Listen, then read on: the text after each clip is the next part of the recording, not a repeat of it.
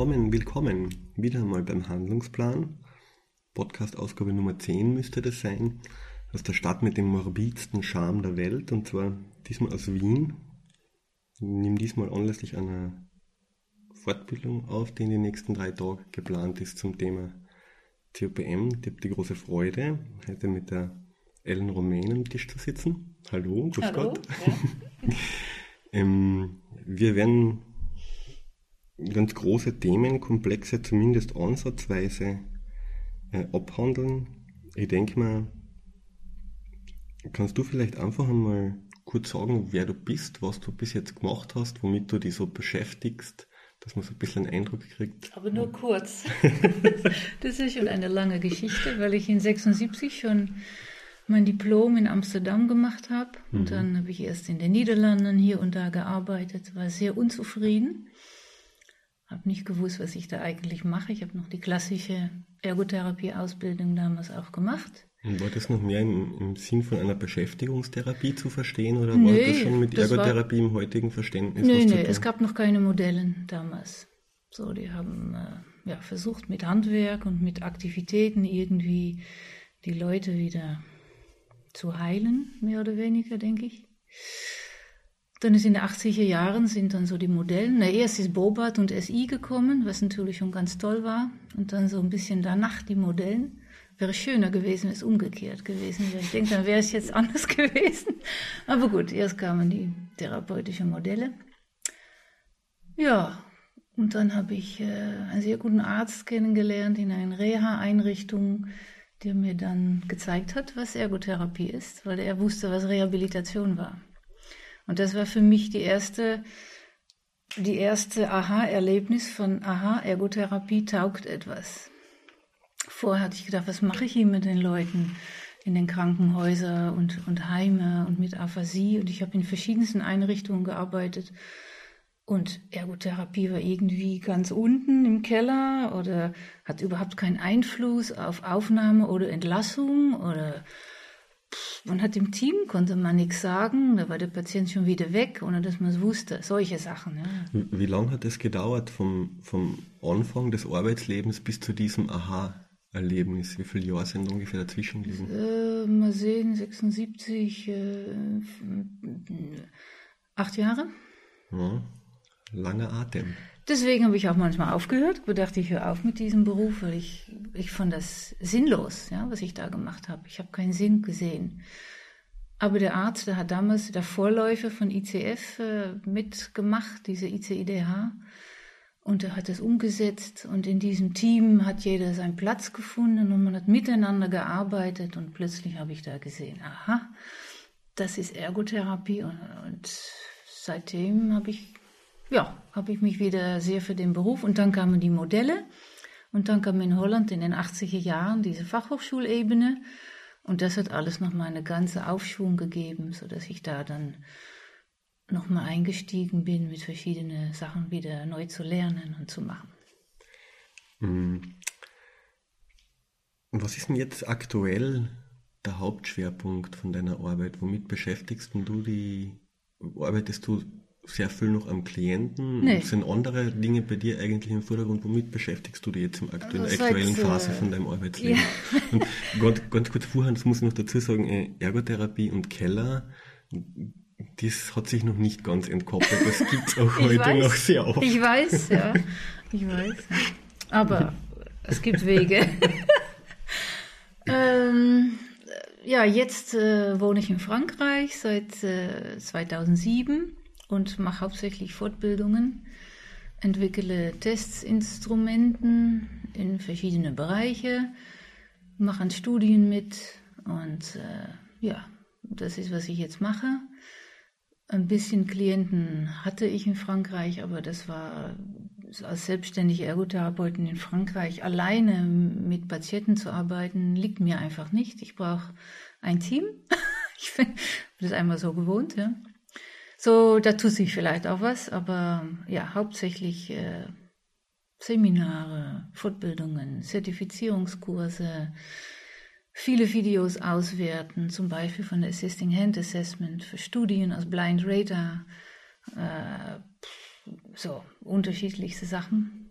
Hört sich nach lauter Dingen an, die es in Österreich zurzeit noch gar nicht gibt. Wir haben so in der Vorbesprechung als also die großen Themenfelder, um die es heute gehen soll, sage ich mal, den, den klientenzentrierten Ansatz als einen Punkt außergepickt. Und wir werden versuchen zu klären, was das eigentlich ist. Ähm, und dann werden wir uns ein bisschen mit Assessments beschäftigen, die, ich sage jetzt einfach einmal, betätigungsorientiert oder aktivitätsorientiert sind. So die genaue Terminologie wird sich dann vielleicht im Verlauf des Gesprächs noch ergeben. Ähm, und wir werden noch ein bisschen über diese teilweise doch noch recht große Diskrepanz zwischen theoretischem Wissen und praktischer Anwendung desselben zu reden. Was ist denn das jetzt? Klientenzentrierter Ansatz, weil es hat vor nicht allzu langer Zeit einen Artikel in einer deutschen Fachzeitschrift gegeben, der sich auch mit der Thematik beschäftigt hat. Und da war dann als Einleitung das irgendwie so formuliert, ja, klientenzentriert, wir arbeiten ja ohnehin alle immer klientenzentriert. Wie kann man denn das, was gibt es ein Gegenteil davon? Und wenn man das versucht zu definieren, was Klientenzentriertheit ausmacht, wo landet man denn dann? So, das Einleiten.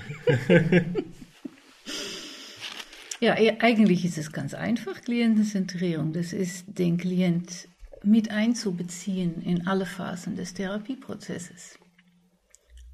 So, von Anfang bis zum Ende.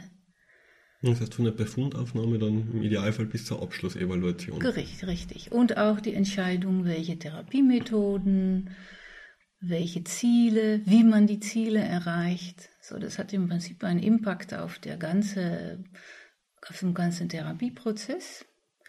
Das ist Klientenzentrierung. Und natürlich sagen alle, kein Mensch, kein Therapeut wird von sich sagen, dass er nicht klientenzentriert arbeitet. Das geht natürlich gar nicht. Und ich denke, viele werden auch Elemente von Klientenzentrierung in ihre Praxis, weil natürlich alle hören mal zu, was der Patient oder Klient will. Und in dem Moment ist man dann auch klientenzentriert, aber sehr schnell übernimmt man dann die Führung und sagt, ah, dann ist das das Problem und dann steuert man in eine bestimmte Richtung als Therapeut und in dem Moment ist man nicht mehr klientenzentriert. Ja, ja heißt, aus meiner Zeit als Praktikant kann ich mich schon noch daran erinnern, dass dann die Therapieziele im stillen Kämmerchen nach Abschluss der Therapieeinheit ja. von der Therapeutin oder genau. vom Therapeuten nach, nachhinein verfasst werden. weiß man dann, woran man gearbeitet hat. Und vielleicht ist es gut, ja, manchmal ist es, ich denke, Leute mit viel Erfahrung werden es auch sicher gut machen. Äh, aber das Problem ist, es ist nicht überprüfbar, es ist nicht nachweisbar. Und solange man nicht ganz klar definiert hat, was Klientenzentrierung in sein Fachbereich mit seinen Klienten ist und das systematisch in seinem Therapieprozess sichtbar darstellen kann, äh, ja, weiß man nicht, ob es wirklich Klientenzentrierung ist oder nur eine Illusion. Ja, wie definiert man denn das als Therapeut? Wie kann man denn wie kann man denn das messen oder das, das Ausmaß, in dem man jetzt klientenzentriert arbeitet? Wie es gibt viele das? Definitionen von Klientenzentrierung, haben alle was mit partnerschaftlicher Beziehung und Ermächtigung des Klienten und solche Sachen zu tun. Und natürlich, dann, wenn man das liest, dann denkt man, okay, ja, das mache ich doch, mehr oder weniger. Aber jetzt guckt man sich mal seine Berichte an oder seine Testverfahren oder irgendetwas und guckt, wo ermachtige ich meinen Klienten dass er wirklich mitentscheiden kann. So, man muss seinen Therapieprozess so gestalten, dass der Klient die optimale Möglichkeiten hat, mitzuentscheiden. Und das hängt natürlich hier vom Klienten ab, von der Situation ab, ob er in ein Heim ist, wo er sowieso Restriktionen hat oder dass er noch ins freie Berufsleben steht oder so. Das hängt von sehr vielen Faktoren ab und das muss man für sich bestimmen. Und das dann systematisch sagen von, okay, ich möchte klientenzentriert arbeiten. Das heißt, ich mache das so und so sichtbar. Weil wenn man es nicht sichtbar macht, dann kann man alles sagen, was man macht, aber man muss es irgendwie sehen können, dass es klientenzentriert ist. Das ist mein, meine über, persönliche Überzeugung. Ne? Das heißt, die Sichtbarkeit, die schlagt sich da in erster Linie dann in, in Form von einer Dokument ja. darin nieder, wie die Dokumentation ausgeführt ja. ist.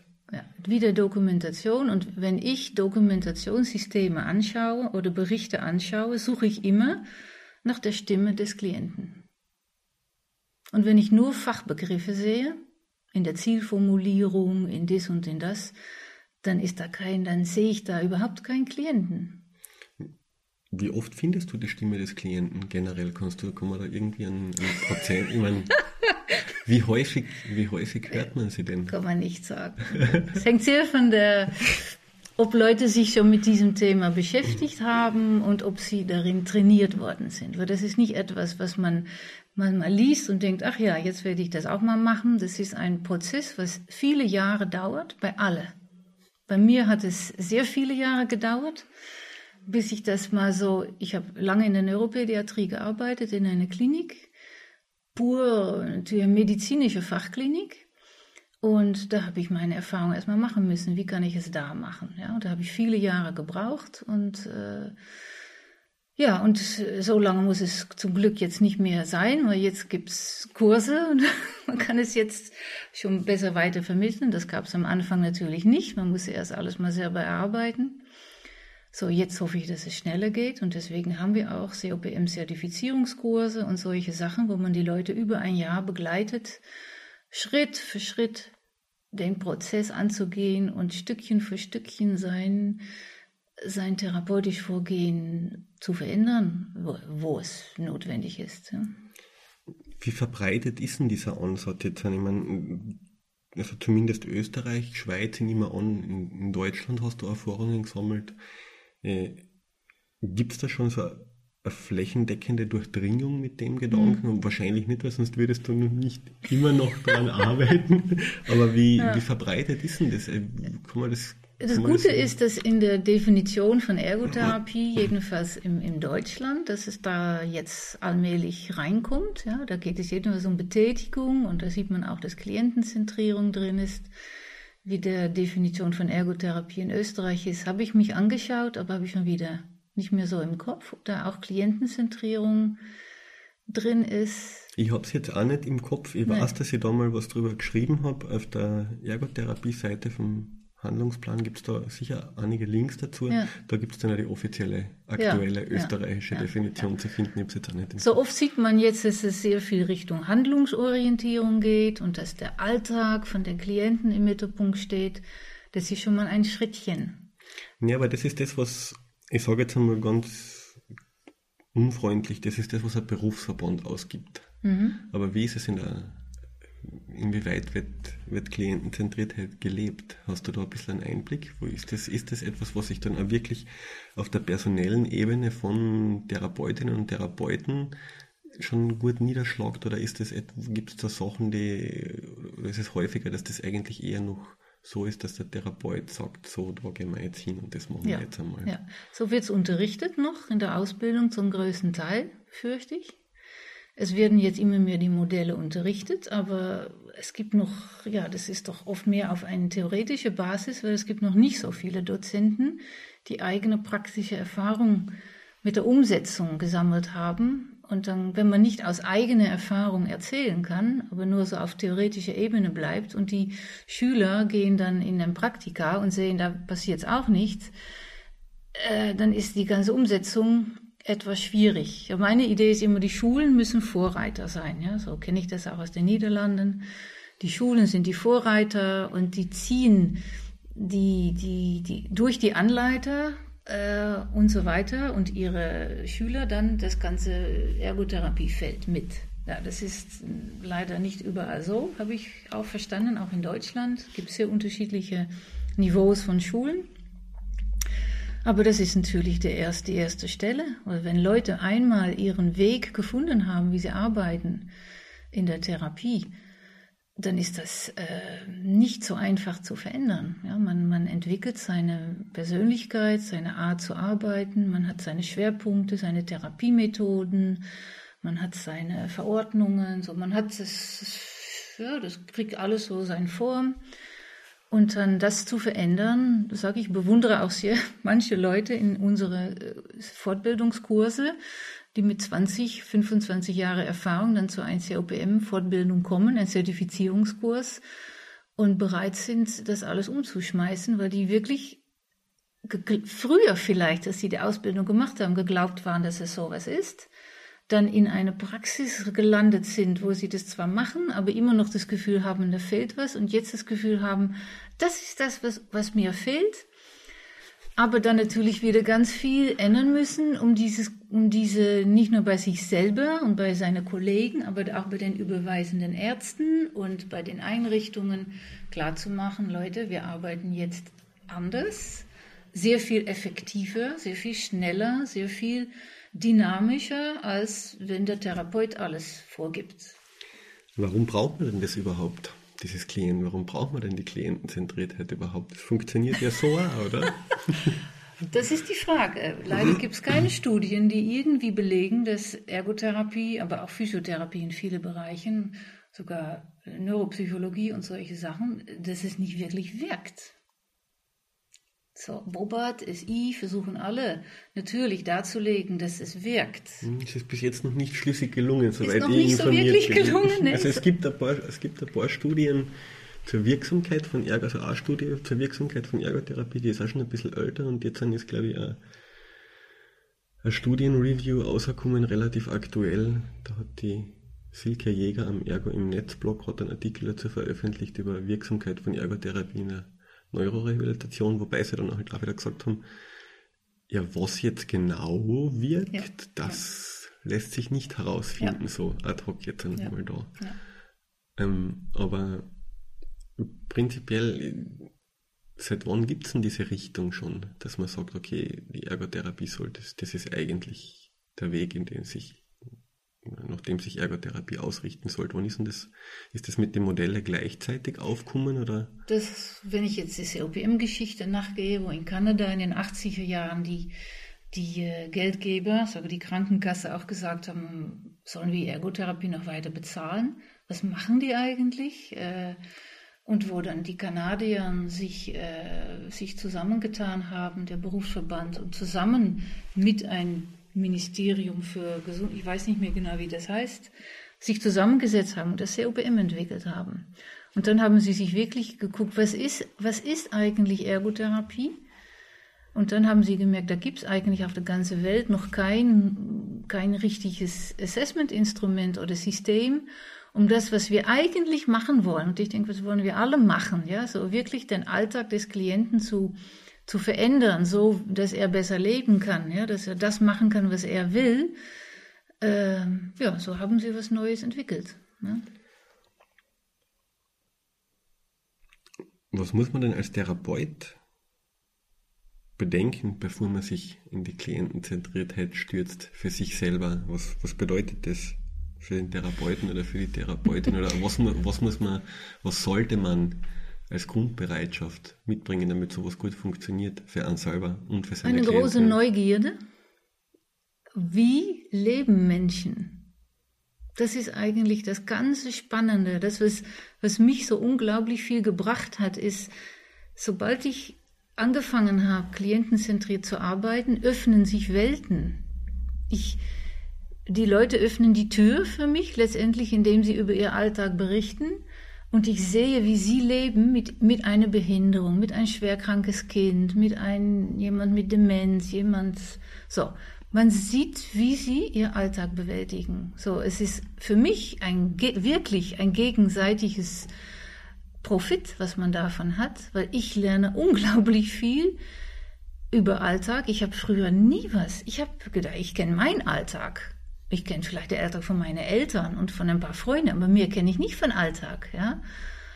Und da gibt es sehr viel zu entdecken über Alltag. Und wenn wir sagen, die Ergotherapeuten sind die Spezialisten für Alltagsaktivitäten, dann müssen wir mal anfangen, uns für den Alltag zu interessieren. So. Das Wichtigste ist eine große Neugierde für den Menschen. Und ich denke, die meisten Ergotherapeuten haben auch den Beruf gewählt, weil sie diese Neugierde haben und sind dann irgendwie jetzt verfangen, denke ich, in, in ein, ein engeres Denken, wo sie selber der Verantwortung nehmen, bei den Klienten was zu verändern, anstatt dass man sagt, nein, der Klient hat bis jetzt auch sein Leben geführt. Ja?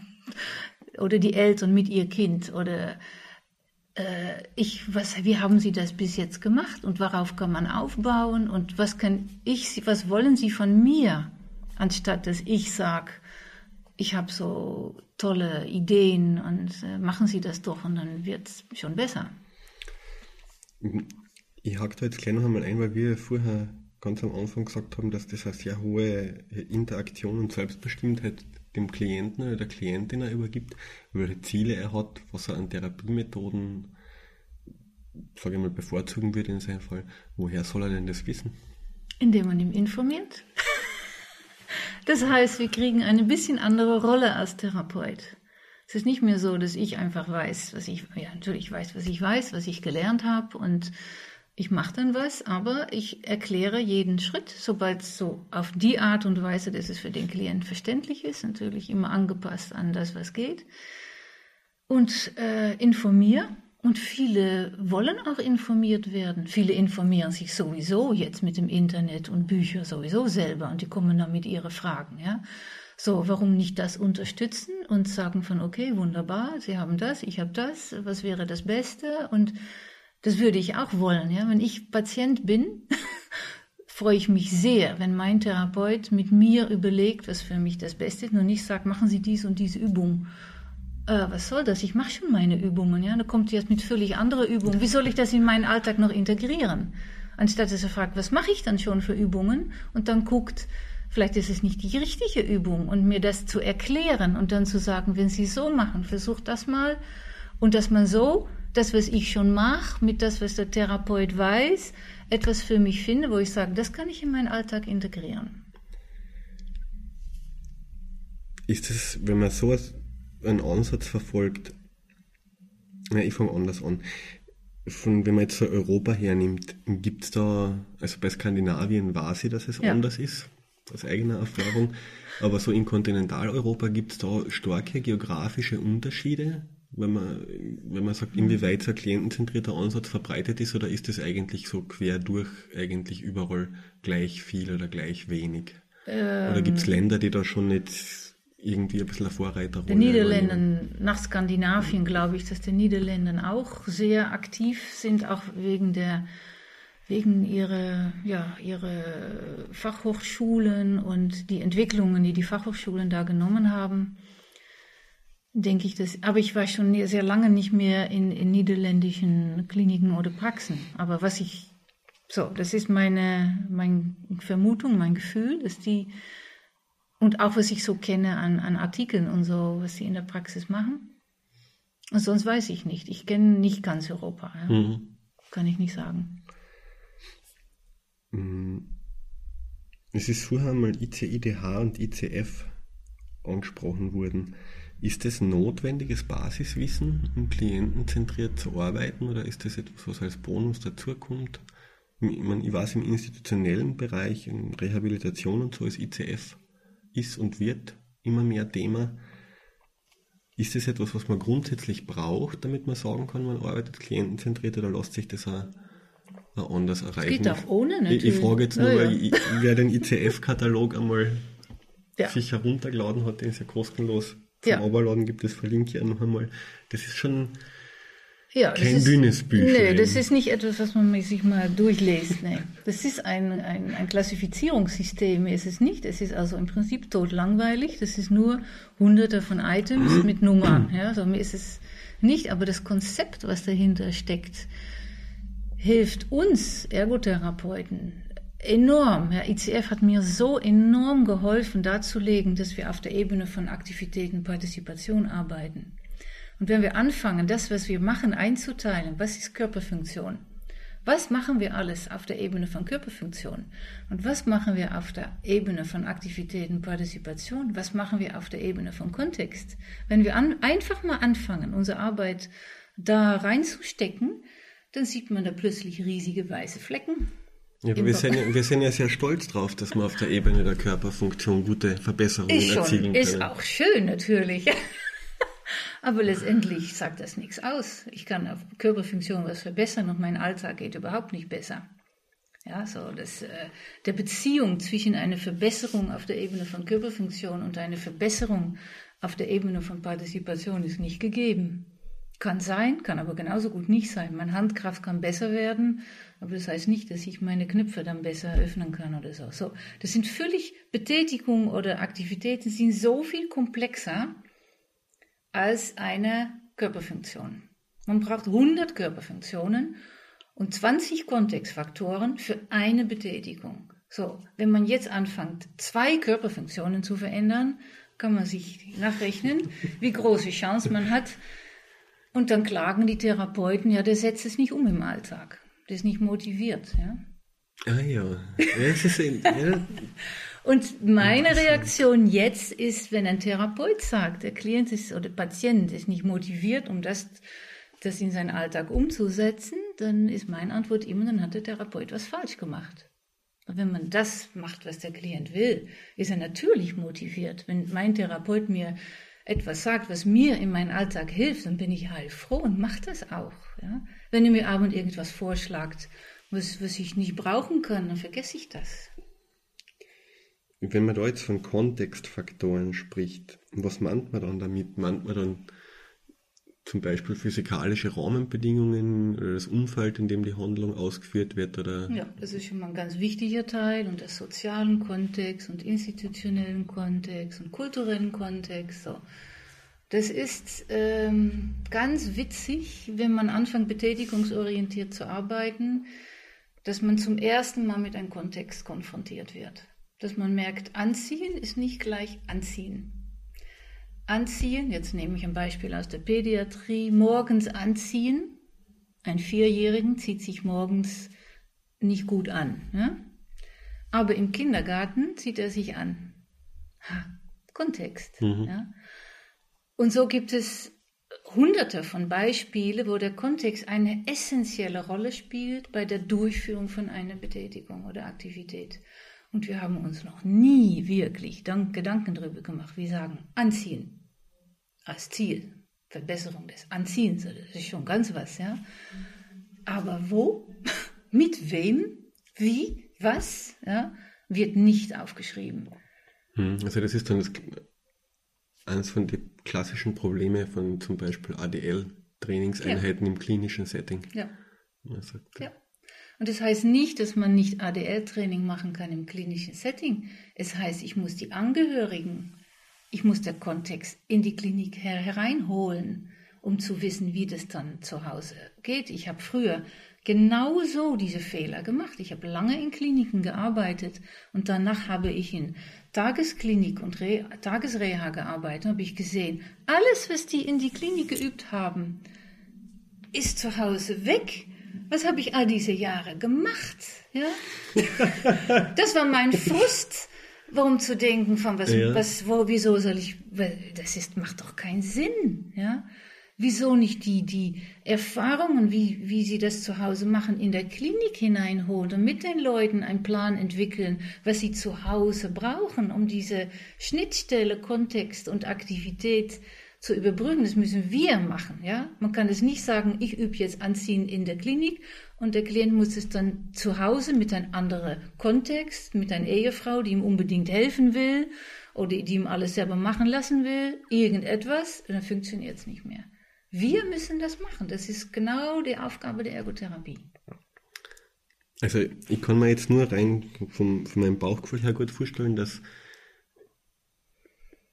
Ergotherapie passiert ja immer in, zumindest im institutionellen Bereich, immer in irgendeinem Setting. Also wenn man freiberuflich tätig ist, kann man sich das ja so zusammenstricken, wie einem das selber auch gefällt und wo man das Gefühl hat, dass das passen kann.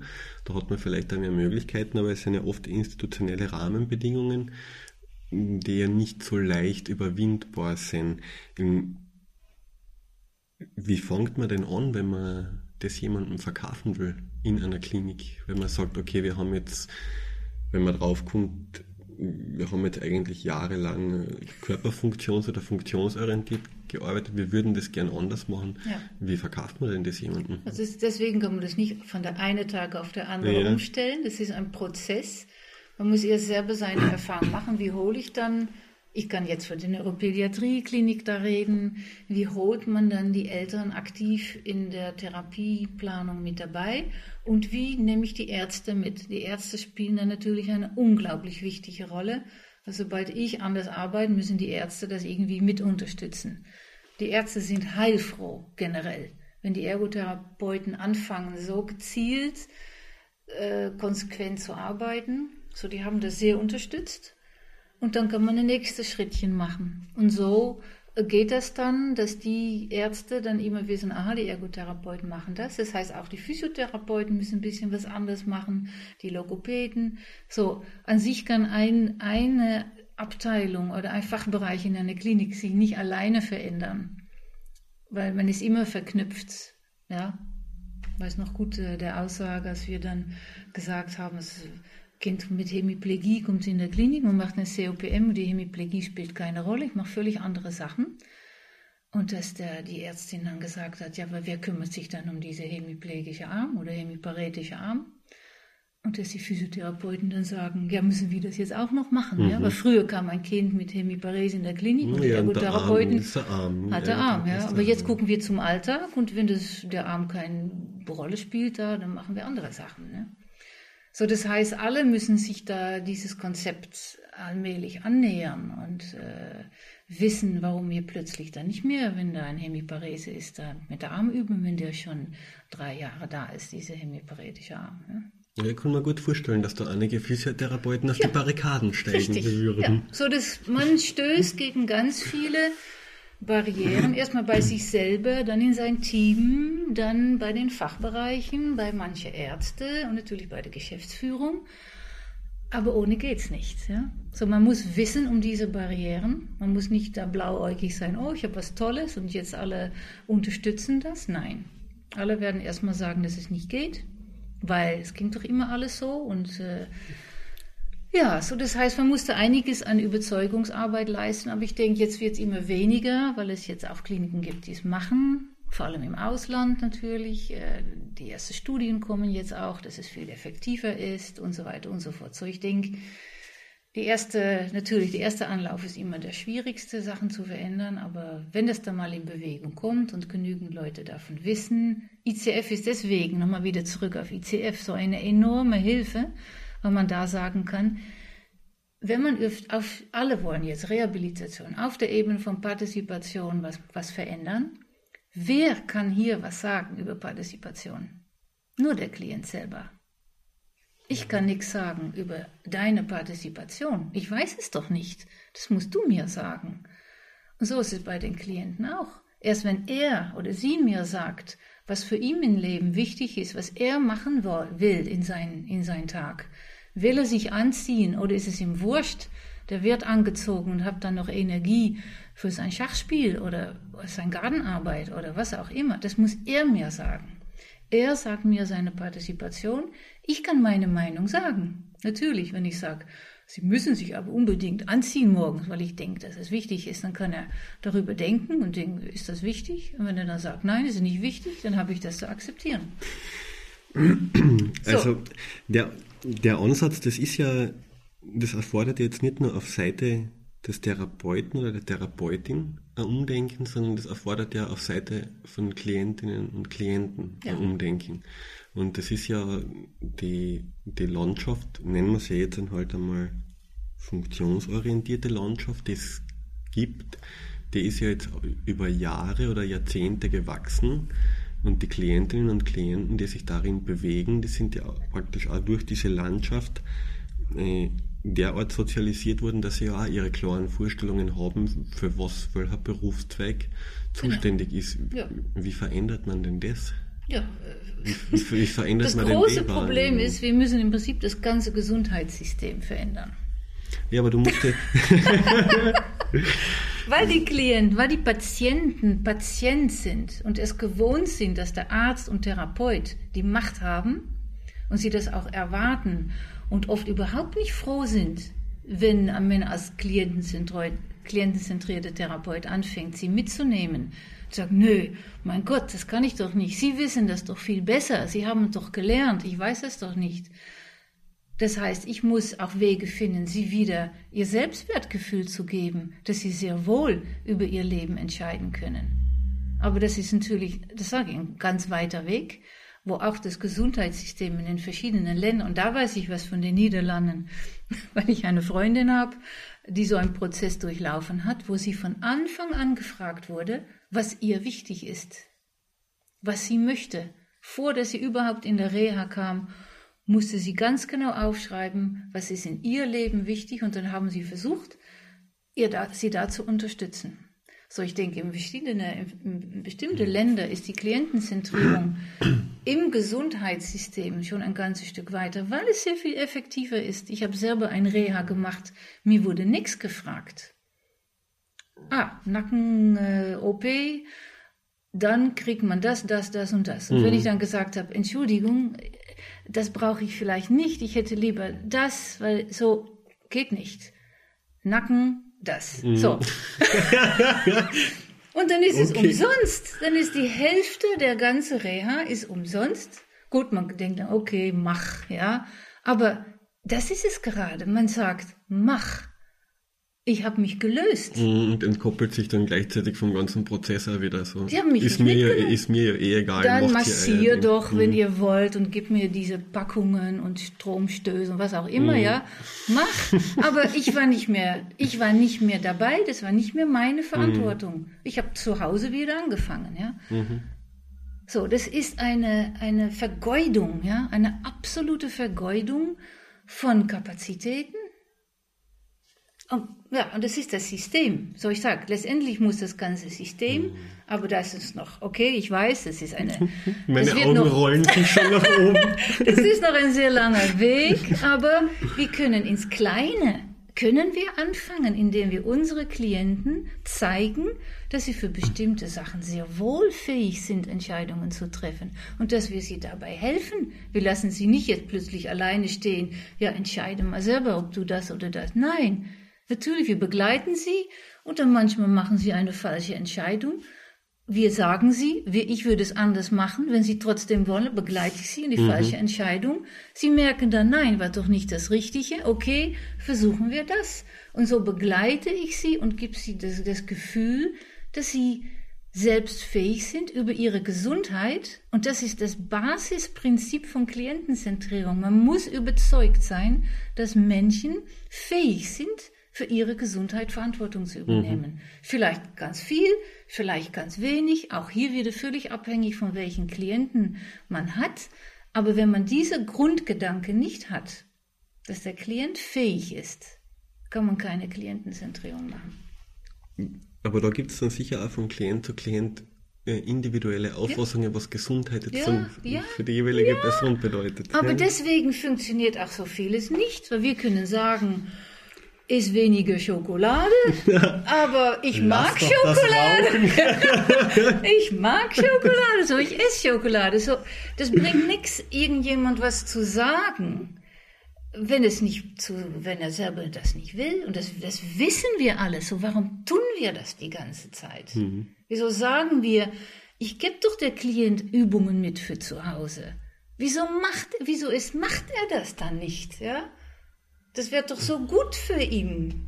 Mhm. Er wäre doch viel gesünder, wenn er das machen. So diese Haltung, ja, so ich weiß doch besser, das behindert absolut die Klientenzentrierung. Mhm.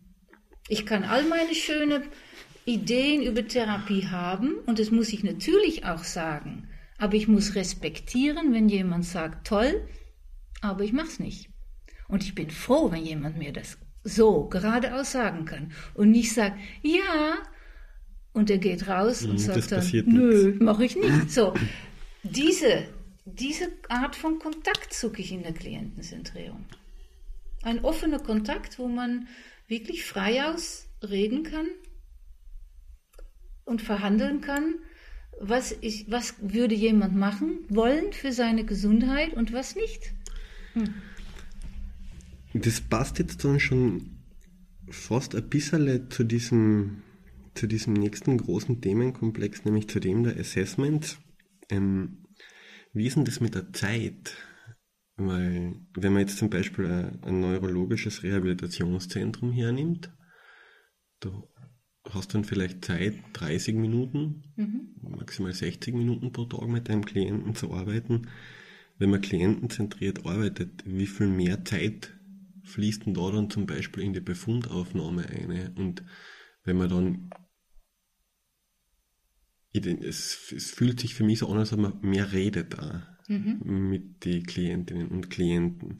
Wie passt denn das dann gerade jetzt an dem konkreten Beispiel halt ins Spannungsfeld von einer Reha-Klinik, wo du ja bitte 14 oder 15 Patienten am Tag abzuarbeiten hast? Wie lässt sich denn das, wie passt denn das zusammen? Zuerst mal, das ist ganz schön, dass du das sagst.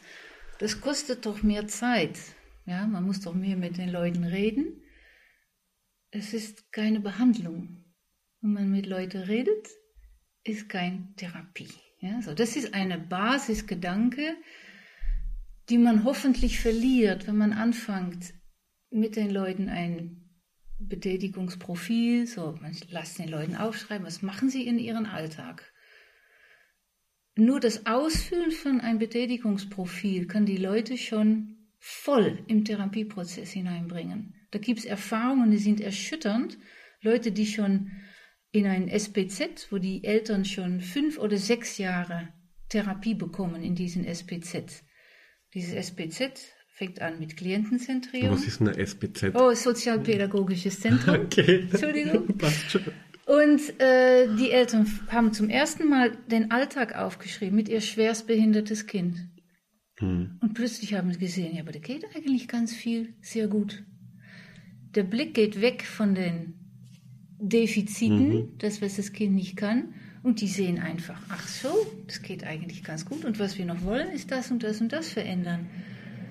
Und plötzlich hat der ganze, das ganze System hat sich da geändert. Von weg von, ja, aber diese, diese Hemiparese ist immer noch da, oder diese Ataxie oder diese geistige Behinderung, ja, die wird man auch nicht wegkriegen. Ja? Es geht darum, kann diese Familie leben mit dieser Behinderung? Und wie leben die mit dieser Behinderung?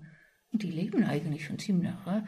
Aber die Therapieschwerpunkte waren immer die kognitive Defizite, die motorische Defizite, die sprachliche Defizite und weiß ich was alles für Defizite. Wenn man weggeht von diesen Körperfunktionen und geht auf Partizipation, die Eltern, die sagen, wieso haben wir das? Jetzt sehen wir zum ersten Mal, was unser Kind macht. Wieso haben wir das nicht viel früher gesehen? Nach sechs Jahren. Das ist erschütternd, finde ich dann. Ja? Das berührt mich so enorm, wenn es nur durch ein einfaches Bild die Leute mal aufschreiben lassen, was machen sie in ihrem Alltag mit dem Kind, wie zufrieden sind sie damit. Wenn das so, und das ist nur ein Beispiel, und das geht in alle Patientengruppen mit Demenz, mit Orthopädie, mit Neurologie, viele machen zum ersten Mal die Erfahrung, ach, aber eigentlich lebe ich schon ziemlich gut mit meiner Behinderung. Und darum, das ganze ICF ist auch mitentwickelt worden von Leuten mit Behinderungen. Und die ganze Sprache von ICF ist neutral.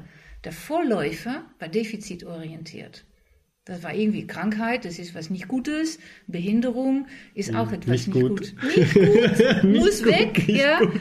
Aber Behinderung und Krankheit gehört zum Leben.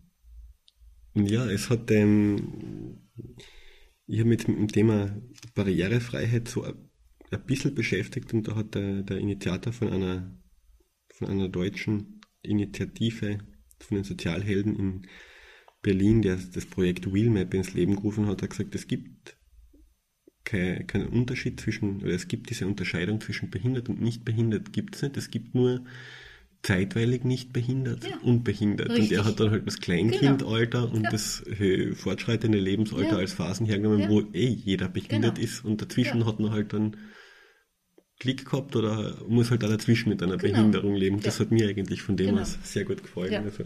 Und das ganze ICF ist, ist, hat das als Basis. Behinderung gehört zu der Gesellschaft. Es wird in der Gesellschaft immer Leute geben mit einer Behinderung, mit irgendetwas. Ja? Das gehört normal. So, Behinderung gehört dazu.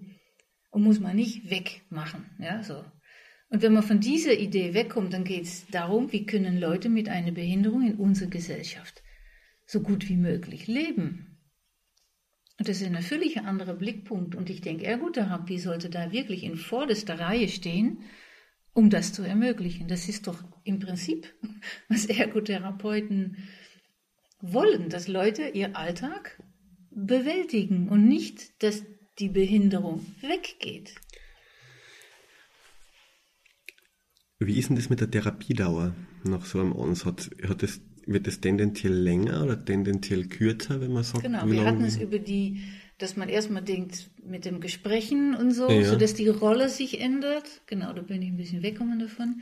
So die Rolle als Therapeut ändert sich und sobald man Leute über ihr Alltag äh, interviewt oder aufschreibt, so, da gibt es viele Methoden, mhm. sich damit auseinandersetzt, steigt man in der Therapie schon ziemlich tief ein. Mhm. So die Therapie verändert sich von ich mache was mit den Patienten, ich übe eine Bewegung oder eine kognitive Funktion, aber ich, ich steige mit ihm ein in seinen Alltag und gucke, wo er da Veränderungen will. Und das kann gut sein, dass da dass ich denke, oh, der hat ein motorisches Problem und das würde man wirklich mit was ich weiß verbessern können und dann würde er seinen Alltag besser bewältigen. Wunderbar, macht man das. Ja? So, ich denke, die Methoden haben immer noch ihr, ihr guter Platz, aber ich setze sehr viel gezielter ein und in Absprache mit meinen Klienten. Mhm. So, sag mal, von zwölf Einheiten Therapie in einer Klinik, was Durchschnitt ist, also drei Wochen, ne? Mhm. Das sind zwölf Einheiten, können gut vier, vier bis fünf Stunden weggehen für diesen Einstieg in den Alltag. Und die restliche geht es darum, gemeinsam Lösungen zu finden. Also das ist ja etwas, was dann prinzipiell immer konkret problemorientiert ist an die Probleme, die der Klient halt benennt. Ja. ja. Das heißt, es gibt jetzt diese, die funktionelle Ausrichtung ist damit eigentlich komplett weg. Ja. Reden wir ein bisschen über das COPM. Ich weiß, dass es Canadian Occupational Performance Measure hast. Ja. Ähm, wo kommt das her? Kommt jetzt aus Kanada, wenn es Canadian ist, aber ähm, wie lange gibt es das schon? Wie, wie, wie verbreitet ist 80 das? 80er Jahre ist es entwickelt worden. Ich habe der erste Kurs in Deutschland, das war in 1998, war der erste Kurs in Deutschland. Mhm. Und dann ist es auch übersetzt worden von Barbara Dehnhardt und Co. Und äh, seitdem äh, verbreitet es sich mehr oder weniger, wobei ich äh, ein großes Problem sehe, dass viele Leute das, das COPM-Bogen benutzen als eine Art von Fragebogen. Weil auf diese gelbe Bogen stehen bestimmte Wörter und die kann ich alle abfragen. Mhm. Und dann ist es kein Interview mehr in dem Sinne, aber eher eine, eine Befragung. Was ist es denn im, im besten Sinn? Wenn es richtig durchgeführt wird, das COPM, ist das, ist das ein Assessment oder ist es ein Befundungsinstrument? Es eigentlich? ist ein Assessment, ja. es ist ein Test, es ist ein, man kann da auch mit den Ergebnissen messen. So, man macht am Anfang, beschreibt der Klient seinen Alltag und er sagt, diese und diese Sachen möchte er verändern, verbessern und er schätzt auch selber ein, wie gut er sie jetzt macht und wie zufrieden er damit ist. Ja? Zum Beispiel äh, Kaffee kochen, Schuhe anziehen oder was auch immer, ja, im Garten mähen oder irgendetwas. So. Der sucht sich seine Sachen, die er gerne verändern möchte. Er schätzt sie ein, wie das jetzt geht. Ja, und dann macht man sich auf den Weg. Wie kann man das verbessern? Welche Funktionen müssen vielleicht verbessert werden? Welche Kontextfaktoren kann man verbessern? Was kann man noch alles verbessern? So, und das macht man dann gemeinsam. Und nach der Therapie, so nach in der Klinik, dann am Ende von der Klinikaufenthalt, schätzt er nochmal ein, wie das jetzt geht. Und dann hofft man, dass da natürlich eine positive Verbesserung kommt, dass er jetzt ein hoherer Punktwert gibt als vorher. So, es ist eine Selbst, äh, äh, Selbsteinschätzungsinstrument auf Partizipationsebene. Und es ist ein von den wenigen Instrumente, die es gibt, um die Partizipation zu messen. Aber das kann nur der Klient selber. Mhm, also das bringt uns dann wieder zu dieser Messbarkeit auch von ja. Klienten dritter ja. Arbeit ja. wieder zurück. Ja. Und was ist jetzt da unwohl? Ich habe da mal kurz unterbrochen, bei, weil da so viele Wörter draufstehen. Was ist jetzt Befragung kontra Interview? Ah, ja. wo, ist da, wo ist da der große Knackpunkt? Bei Befragung weiß ich, weiß, was ich fragen will. Ich will dich zum Beispiel befragen über deine Selbstversorgung. Dann habe ich eine ganze Liste mit Punkten oder ich habe eine Liste, vielleicht nur auf Papier mal aufgeschrieben oder ich habe einen Bartel-Index oder ein FIM oder irgendetwas, wo das alles draufsteht. So, ich frage. Ich habe die Initiative und du antwortest. Ja? So, das ist eine Befragung. Ein Interview ist, dich einfach zu fragen, wie geht es mit der Selbstversorgung? Wie machst du das? Und dann fängst du an zu erzählen, dass du dann und dann aufstehst und dann und das machst, erst Kaffee oder erst das oder so. Dann krieg ich, das ist ein Interview. Ein Interview ist, was du jetzt mit mir machst. Du gibst mir so ein paar Häppchen und ich beiß an und ich fange daran, darüber zu reden. Ja, das ist ein Interview. So, die Idee ist immer, der andere ans Reden zu bringen über das, was ihm wichtig ist. Ja, das das ist genau, was hier passiert. Hey, das ist ja gut, eine Befragung hätte ich heute gerne durchführen Eine wollen. Befragung wäre langweilig gewesen, wenn du ihm eine Frage hättest und ich ja. habe Antwort und du Frage und ich Antwort. Das bringt es, deswegen ist es auch viel weniger spannend, eine Befragung als ein Interview, wenn man das Interview gut macht. Das heißt, man braucht da, also es gibt dann ja schon gewisse, gewisse gewisses Grundwissen über Interviewtechnik ja. sollte dann auch schon vorhanden sein, genau. wenn man beim wenn man mit dem CRPM arbeitet. Wenn das nicht ist, dann, dann passiert was?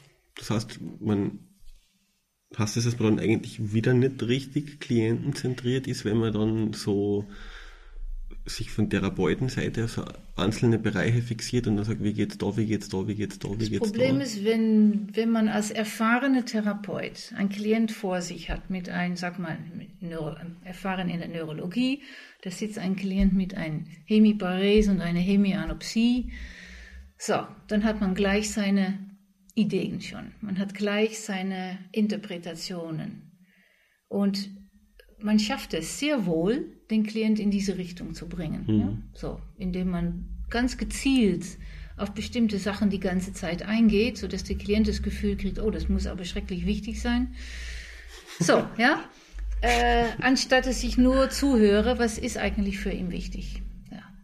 So, man, die Befragung und mein Fachwissen kann eine sehr große Hemmschwelle sein, zuzuhören. Mhm. Desto mehr ich weiß, desto mehr Erfahrung ich habe, desto mehr ich sehe von Funktionen oder Rückschlüsse ziehe über eine Beziehung Mutter-Kind, desto mehr ich weiß, desto schwieriger wird es mich, wird es für mich, mich da in dem Moment zurückzuhalten. Ich, na, danach kann ich loslesen, ja, aber in dem Moment beim Interview mich zurückzuhalten und nur zu hören, was die sagen. Danach darf ich natürlich meine Meinung, das ist mein Auftrag auch, muss ich mhm. sagen, was ich gesehen habe, was ich denke und so weiter und so fort. Aber im Interview, sobald ich anfange, meine Ideen da reinfließen zu lassen, werden die meisten Klienten, weil die haben nicht so viel Selbstwertgefühl, die meisten, die denken, oh, die Therapeutin fängt jetzt an über das und das, das muss wichtig sein, so sage ich das mal lieber nicht. Mhm. Die fangen dann gleich an zu selektieren und sich mich anzupassen. Und das ist nicht, was ich will, ja. Ich will nicht, dass sie sich an mich anpassen. Ich will es genau umgekehrt. Das hört sich so an, als ob sich Berufsanfänger dann möglicherweise leichter richtig? tun könnten. Ja, mhm. richtig. Ja.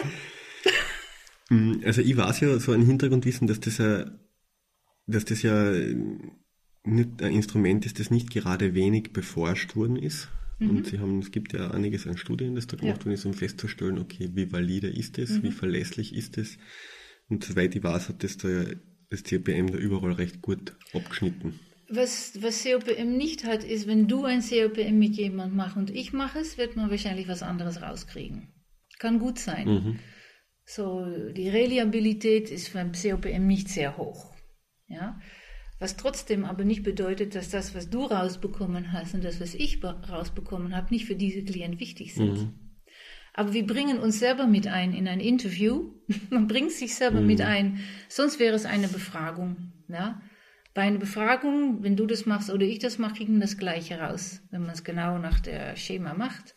Bei einem Interview, weil ich anders reagiere und ich eine Frau bin und ein bestimmtes Alter habe, wenn sie mir andere Sachen sagen, also ein junger, ein junger Mann, ja, das hat einfach ja, das seinen Einfluss. Das, hm, und dann noch, sicher. so, und noch viele andere Faktoren auch vielleicht dazu. Aus welchem Land, äh, du als Österreicher und ich als Holländer, Deutsch, Franz Franzosin im mhm. Moment, so. So, das hat, spielt alles eine Rolle und das muss man sich bewusst sein, dass man immer beeinflusst. Was aber meiner Meinung nicht aussagt, dass das COPM, weil es nicht äh, so zuverlässig ist, weil man nicht das Gleiche rauskriegt, dass es für den Klienten nichts von großer Wert ist. Einfach, der wird mit dir andere Sachen machen wollen als mit mir. Na. Daran wäre prinzipiell nichts Schlechtes. Ähm, Gibt es Klientinnen und Klienten, die da überhaupt keine Idee haben, was sie mit dem anfangen sollen, wenn man so ein Befundinstrument bei denen zur Anwendung bringt und das vielleicht der erste Kontakt ist, wo dann, wo dann einfach nichts kommt? Mhm. Gibt es das? Kommt das vor? Ja, ja, das kommt vor. Was macht man dann? Dann fängt man an, die Verantwortung zu übernehmen, natürlich. Das kann man sowieso, ja. Verantwortung ja, ja. zu übernehmen kann man, ja.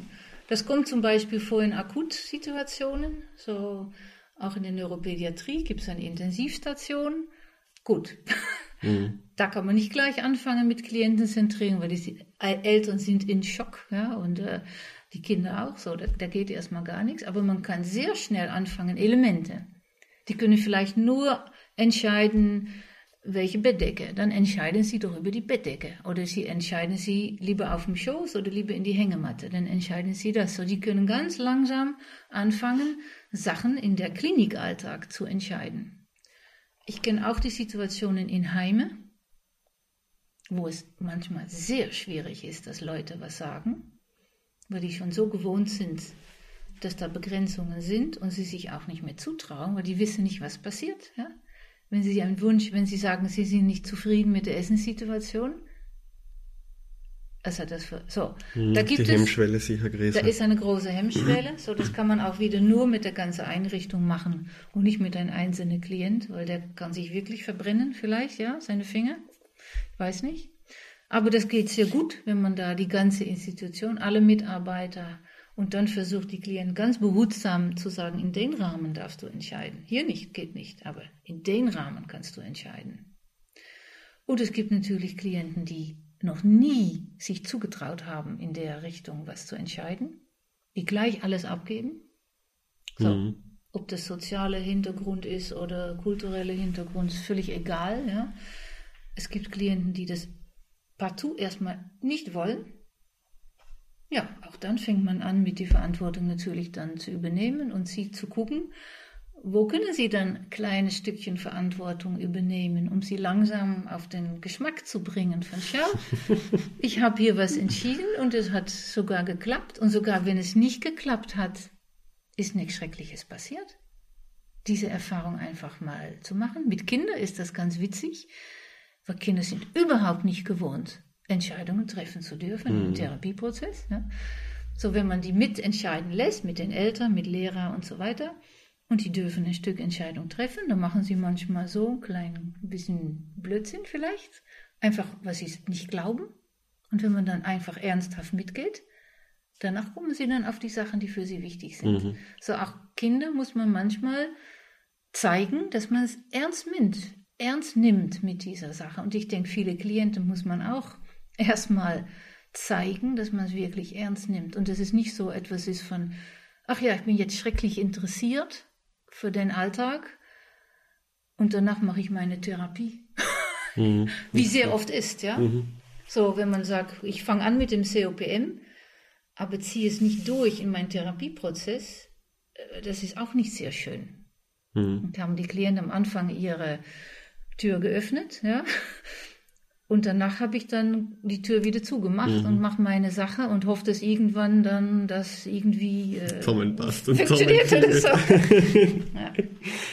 so diese Erfahrung zu machen ist, was ich in der Neuropädiatrie auch sehr oft erlebt habe. Erstmal so ganz vorsichtig, dass die Eltern und die Kinder sehr vorsichtig mit Sachen kommen, aber das nächste Mal mehr. Und wenn sie nach einem Jahr nochmal für einen Reha-Block kommen, dann kommen sie mit einer Liste. Ja? Das ist, was sie zu Hause jetzt verändern wollen. Mhm. So, diese Erfahrung muss man mit den Klienten machen. Das kann manchmal recht anstrengend sein, glaube ich, auch auf der Therapeutenseite. Ja. Ja. Ja. Also für Kinder gibt es ja eine eigene Variante, das wäre das Ja. COSA. Nee, COSA ist kein. Das COPM Kids gibt es. Ah, okay. Ja. Es gibt eine, eine Gruppe Ergotherapeuten, die da ihre Bachelorarbeit darüber gemacht haben, wie man das COPM kindgerecht äh, anwenden kann. Also mit den Kindern, mit den Eltern. Und die haben da so einen Leitfaden auch geschrieben. Und da gibt es auch Bildkarten. Separat ist das, die Kids Activity Cards, wo man die Kinder dann durch Mittel von Fotos, von Aktivitäten helfen kann, sich äh, über bestimmte Sachen äh, äh, ja, das klarer zu machen. Weil viele Kinder haben Probleme damit, so abstrakt zu sagen, was für sie im Alltag wichtig ist. Da geht es oft leichter anhand von den Fotokarten. Was gibt es noch so generell fachbereichsübergreifend an aktivitäts- oder betätigungsorientierte zu begreifen. Ja, was man so praktisch als CPM ist etwas, das kann man ja per se ja in Ach jedem so. Fachbereich Ja. anwenden. Ja. Oder gibt es spezielle für bestimmte Fachbereiche, die aktivitätsorientiert sind? Was sind denn so die verbreitetsten Instrumente? Ems natürlich. Mhm. Anne Fischer, ja, das ist natürlich, sie hat natürlich ein fantastisches Instrument, äh, was sehr betätigungsorientiert ist, wo es wirklich um Betätigung geht. Da guckt man sich wirklich die Betätigung an sich an. Ähm, das ist natürlich ein sehr wichtiges Instrument. Ähm, COSA gibt es und OSA. So, für Erwachsene gibt es OSA, Occupational Self-Assessment. Und für Kinder Ch Children's Occupational Self-Assessment.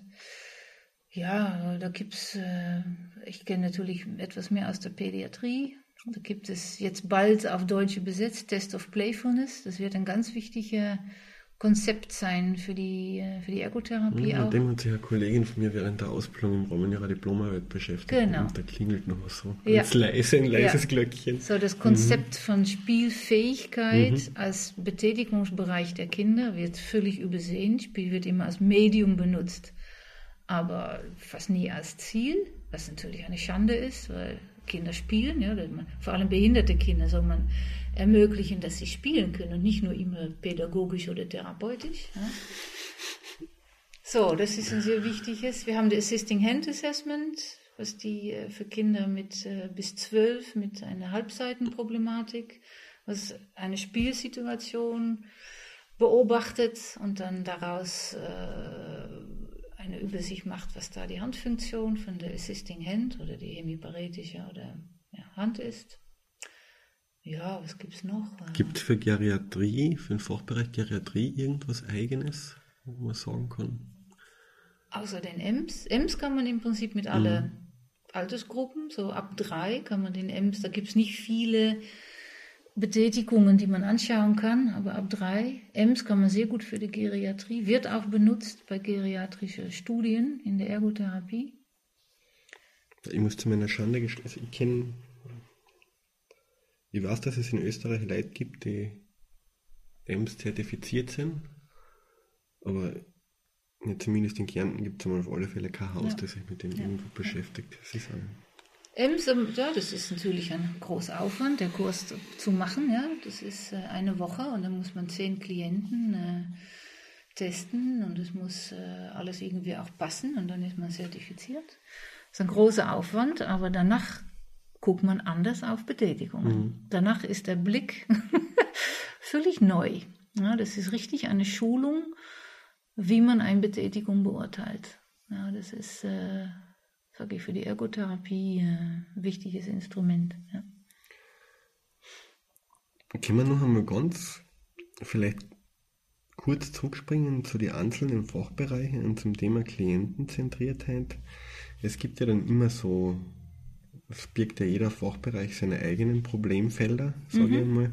Und das ist jetzt von dir schon öfter gekommen, so Geriatrie, Demenz, Klientenzentriertheit. Wie vertragt sich denn das? Und gibt es da auch diese Unterscheidung zwischen Patient und Klient, so wie ich das kennengelernt habe, oder ist Was ist die Unter Unterscheidung? dass der Klient, dass der Patient nicht notwendigerweise immer der Klient ist Ah ja, im, okay. im Ergotherapeutischen. Oder wie mh, hast du irgendeine ein griffiges Beispiel, wo, das, wo sich diese Sachen, also Geriatrie, Demenz und Klientenzentriertheit unter einen Hut bringen lassen. Wie kann sowas ausschauen?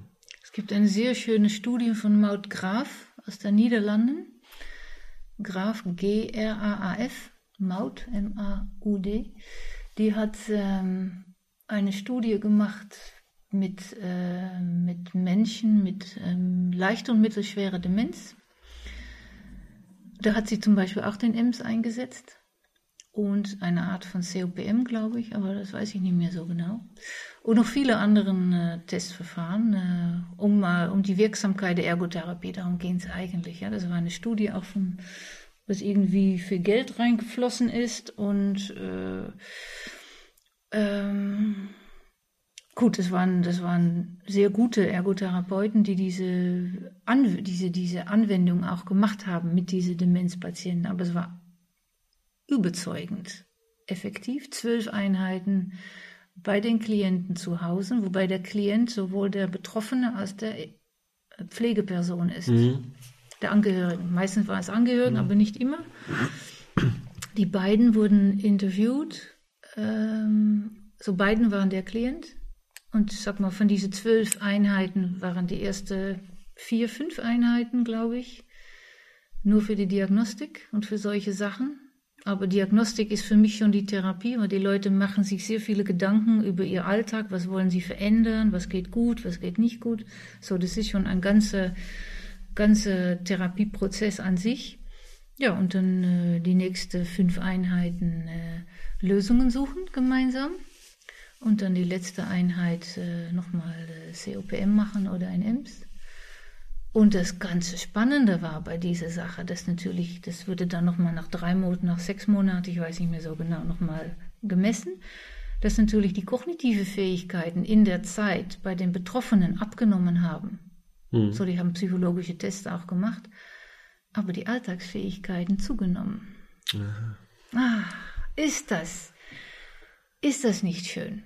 Die, die Entkopplung von wenn man sagt, ach, der Kognition wird schlecht ist mhm. oder alt. Nein, es, man kann gut, wenn man die Angehörigen, der Kontext mit entscheiden lässt, über was sich verändern könnte, dann geht die Zufriedenheit wird besser, die Leute können länger für ihre Angehörigen sorgen und die, und die Betroffenen können auch mehr tun, weil man mit den Leuten zusammen Lösungen sucht von wenn er dann dort noch Hecken schneiden möchte, hm. welche Hecke darf man da noch schneiden, ja? und wenn er dann Kartoffeln schälen will, ja, und er macht es nicht mehr so gut, wie können wir ihm trotzdem noch das Gefühl geben, dass er Kartoffeln schält, auch wenn das Resultat nicht optimal ist, mhm. so dass man diese ganze Alltagsaktivitäten mit den Angehörigen bespricht und dann Lösungen findet, dass der dass der Betroffene doch noch Sachen machen kann in seinem Alltag, wo er das Gefühl hat, der ist noch, der kann noch was, der tut noch was und dass die Angehörigen das irgendwie begleiten können. Mhm. Ja, und das war so effektiv, so überzeugend, dass sie versucht haben, in Deutschland das zu wiederholen, diese Studie. Äh, versucht haben. die haben es wiederholt. Die haben es wiederholt. Äh, ich habe leider die Ergebnisse immer noch nicht so ganz äh, bekommen, weil wir haben die Schulungen auch zum Teil mhm. gemacht mit unser, mit unser Team. Wir haben viel zu wenig Zeit gehabt für die Schulungen, leider, so dass die Therapeuten überhaupt nicht das Niveau hatten, was die in den Niederlanden mhm. hatten, so dass die Ergebnisse auch nicht, glaube ich, nicht so überzeugend waren. Mhm. Aber für mein, ich, man kann das sehr gut erklären. Man kann nicht erwarten, dass Ergotherapeuten nach, nach ein paar Tagen Schulung dieses Konzept umsetzen können. Mit so einer doch schwierigen Klientengruppe. Hm, so, da braucht man längere Schulungen, aber dann denke ich auch, dass man, äh, dass man da in diesem Bereich mit Demenz unglaublich viel bewirken kann. Das ist, denke ich, da, da, das wartet nur darauf, ja, das ist hm. da, das wartet nur darauf, dass Leute sich das annehmen und es umsetzen. Das wird sicher mehr werden, weil das ja gesellschafts- und gesundheitspolitischer sowieso ja. auch immer, immer mehr Thema ja. werden wird. Ja. In der Pädiatrie kann ich es mir ja prinzipiell sehr, sehr gut vorstellen. Mhm. Du arbeitest in der Nein. Nee. Ähm, aber rein von der Klientenzentriertheit her, da auch mit Einbeziehung der Eltern und so, mhm. Wie ist das in der Psychiatrie? Oder wie siehst du das in der Psychiatrie? Weil die Psychiatrie ja der Fachbereich ist, sage ich jetzt einmal, in dem klassischerweise handwerkliche Tätigkeiten sehr oft und meiner Einschätzung nach auch sehr mit recht kurioser Argumentation zum Einsatz kommen. Mhm.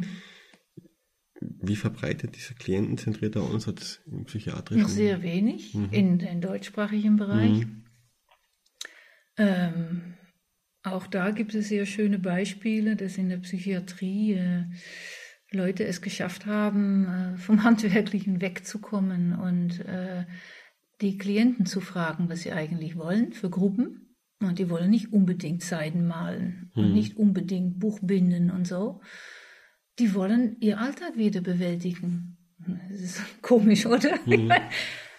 Natürlich wollen sie ihr Alltag wieder bewältigen. Und das wollen sie schon ziemlich früh. So auch in, äh, ich kenne mich leider, Psychiatrie ist nicht so meine Spezialität. So äh, kann ich gut sein, dass ich das nicht so ganz richtig sage, aber ähm, psychiatrische Klienten können sehr wohl. Die wollen natürlich alle auch wieder arbeiten, die wollen selbstständig leben, die wollen äh, Beziehungen, die wollen all diese Sachen haben.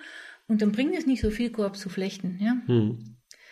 So. Das strukturiert den Alltag doch nicht so. Genau, gut. doch nicht so, ja, den Artikel, oder? Ja, ja so, das ist, ähm, darum geht's, ja. Wie kann man als Ergot, ich meine Ergotherapeuten und Alltag, wie kann man mit den Leuten zusammen sie Möglichkeiten finden lassen? Wie kriege ich meinen Alltag wieder besser im Griff? Was muss ich dafür tun? Und was schaffe ich als, als Betroffene zu tun und was nicht? Und jemand dabei zu begleiten. Hm. Also das ist, glaube ich, da wird sich noch, wird sich sicher sehr viel verändern, aber das wird auch nicht wird nicht so schnell gehen, ja. glaube ich, so im psychiatrischen Bereich. Ja. Wenn ich so an, meine, an die Ausbildungszeit zurückdenke und dann so Praktika, von, was Kolleginnen gemacht haben und auch was ich, wie ich selber erlebt habe, da wird dann der Patient oder der Klient teilweise schon nach seine Ziele gefragt worden mhm. und dann hat man halt so einen Standardaufsatz aber gleiert, was man jetzt alles anbieten kann und genau. wofür das jetzt dann alles Genau, genau so wie bei meinem Nacken. Ah ja, Nacken, das. Ja.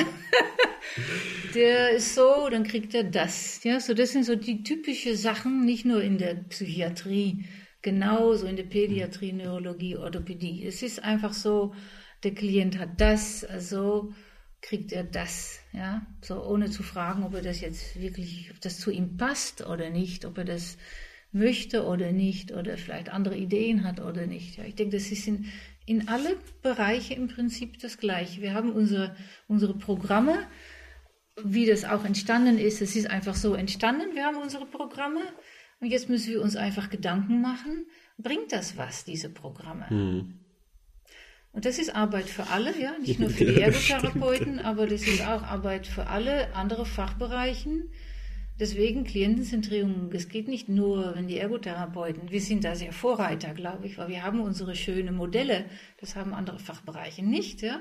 So, wir haben da eine enorme theoretische Basis, was sehr hilfreich ist.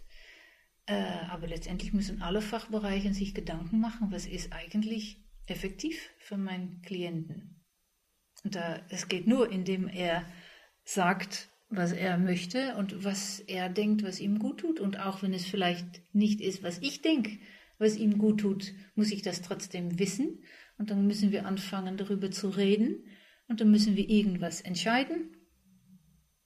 Und wenn es noch jemand dabei ist, wenn noch eine Angehörige dabei ist, wird es noch etwas komplizierter, mhm. weil der Angehörige will das, der Klient will das. Und vielleicht habe ich auch noch irgendeine Meinung. Und dann haben wir vielleicht drei völlig verschiedene Standpunkte. Aber bei Klientenzentrierung liegen die gleich auf dem Tisch von Anfang an. Und in unserer Klasse, ich nenne das immer mal klassische Therapie, fängt man an zu therapieren, so schnell wie möglich. Das wird von einem erwarten. In der zweiten Stunde muss man schon loslegen. Mhm. Äh, und dann merkt man irgendwie, oh, aber das passt, es geht nicht so gut, weil da gibt es noch einen Angehörigen, die vielleicht an eine Bremse zieht oder was anderes will. Und dann kommt es erst dann auf den Tisch. Mhm, so, da das heißt, die Sachen wirken dann versteckt im, im, im ja. Hintergrund praktisch. Und deswegen glaube ich, glaube ich, nee. Das bin ich überzeugt, dass Klientenzentrierung viel effektiver ist, weil man sehr viel schneller alle Sachen, alle Sachen, die Wirkung ausüben, auf den Tisch kriegt. Es ist nicht so einfach am Anfang, mhm. ja, natürlich, alle Sachen mal da zu haben, zu denken, mein Gott, was mache ich jetzt? Aber besser das, als irgendwas zu machen, wochenlang, und dann zu merken, ach, war doch nicht ganz das Richtige. Das hat man wochenlang verloren. Ja. Das kenne ich aus meinem eigenen Leben gut genug, dass ich das lange gemacht habe. Und dann denke ich, wieso? Wieso mache ich das? Wenn ich nicht, wieso habe ich nicht früher gefragt, dass die Frau ihm gerne hilft beim Anziehen? Wieso habe ich da wochenlang Anziehtraining gemacht? Ja? Gibt es dann Klienten, die nichts brauchen von ihrem Ergotherapeuten oder von ihrer Ergotherapeutin? Konnte, konnte, so, konnte es bei sowas, bei so einem Ansatz passieren? Nee, dass es ich, nee. Mhm. ich glaube, jeder in eine Krankheitssituation, jetzt muss ich auch an mich selber denken, ich hatte auch mal so eine Situation, ist an sich ohne Hilfe nicht wirklich fähig, diesen Schritt zurück zu machen und jetzt einfach mal zu gucken, warum geht es jetzt hier eigentlich? Was ist jetzt wichtig? Was muss jetzt passieren? Was hat Priorität? Das schafft man alleine nicht. Alleine ist man mein Gott, man wird operiert und es tut weh und man nimmt Medikamente und man ist aus der Arbeit raus und man hat Angst um das. So, man ist in diese ganze Wolke von, von schwierige Sachen. So, sag mal nach äh, Operation oder so. Wie soll man das selber erschaffen, das auf die Reihe zu kriegen? Ich habe es damals auch nicht geschafft, mhm. ja. Ich habe es erst nachher gemerkt, dass ich es nicht geschafft habe. Aber ich hätte in dem Moment gerne jemand gehabt, der einfach die Sachen mal mit mir auf der Reihe gesetzt, gestellt hat. Ja. Und bei den einen geht's, die braucht nur einen kleinen Stoß und die gehen schon los. Und der andere muss man an der Hand nehmen und mit dem ein ganzes Stück Weg gehen, natürlich, ja. Aber ich denke, alle in eine, in eine Rehabilitationssituation, wo man aus der Arbeit raus ist und irgendwie wieder zurückkommen muss oder mit einer schweren Behinderung, die brauchen Begleitung. Oder ja, Begleitung. Hm, das heißt, man bewegt sich dann vom Therapeuten ein bisschen eine andere Rolle. Man, man nimmt eine andere Rolle ein. Wenn man weggeht von, ich tue was für meine, ich habe eine Therapiemethode oder ich habe mehrere und ich kann da einfach meine, das auf meine Patienten anwenden so, ich bin der Behandelnde, wobei ich dann wirklich was tue und Übungen und so und gehe ich von dieser Rolle gehe ich weg und ich gehe äh, mehr neben den Klienten in seinen Alltag und gucke in alle Richtungen, was können wir brauchen und wo finde ich das. Und da kann gut sein, dass ich da noch was mit ihm übe, sehr oft sogar in der Rehabilitation, aber es steht nicht mehr absolut im Vordergrund. So, das ist dieser Rollenwechsel, äh, was auch diese ganze Umstellung nicht so einfach macht, sowohl nicht für einen selber als auch für eine Abteilung und für Vorgesetzten und so weiter, die plötzlich dann sehen, dass da die Therapeuten mehr reden. Was, wieso reden die so viel plötzlich, ja? Was soll das? Die müssen erstmal verstehen, dass das der dass das unglaublich wichtig ist. Und die Ärzte sind so froh, wenn wir dann die Berichte, unsere Berichte schreiben und sagen, den Partizipationsteil mal ausfüllen können. Wie sollen Ärzte den Partizipationsteil mhm. ausfüllen können? Die können doch auch nur ihre, ihre Reflexe und ihre Sachen und so, Neurologen, ja, so. Ja, die bewegen sich dann meistens im ICF äh, an zwei Ebenen runter. Genau, die, das ist auch wichtig, ja. das braucht man, ja. Man braucht alle Ebenen. Ein, nicht eine Ebene ist mehr wichtig als der andere. Aber wir brauchen alle. Und wir sind jetzt, oder ja, hauptsächlich auf dieser Körperfunktionsebene geballt. Alle mhm. stürzen uns auf diese Ebene.